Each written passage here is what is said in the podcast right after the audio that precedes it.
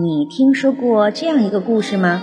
一九二四年，在欧洲某国举行了一场汽车比赛，沿途的农民看到汽车从身旁飞驰而过，为了表示庆祝，他们就向赛车手扔去西瓜犒劳他们。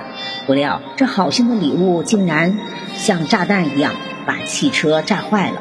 赛车手也受了重伤，这就是历史上有名的西瓜炮弹事件。小小的西瓜怎么会对汽车和赛车手造成这么大的伤害呢？真是难以想象。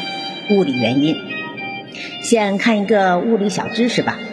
物体由于运动而具有的能量叫做动能，而影响物体动能大小的因素有两个：一，物体的质量和物体运动的速度。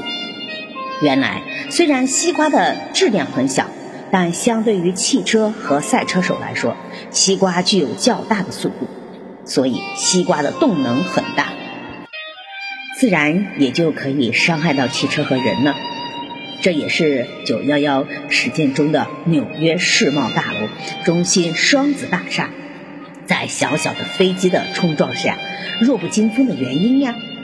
同时，也可以解释为小小飞鸟可以撞毁飞机这件不可思议的事情呀。感谢收听，再见。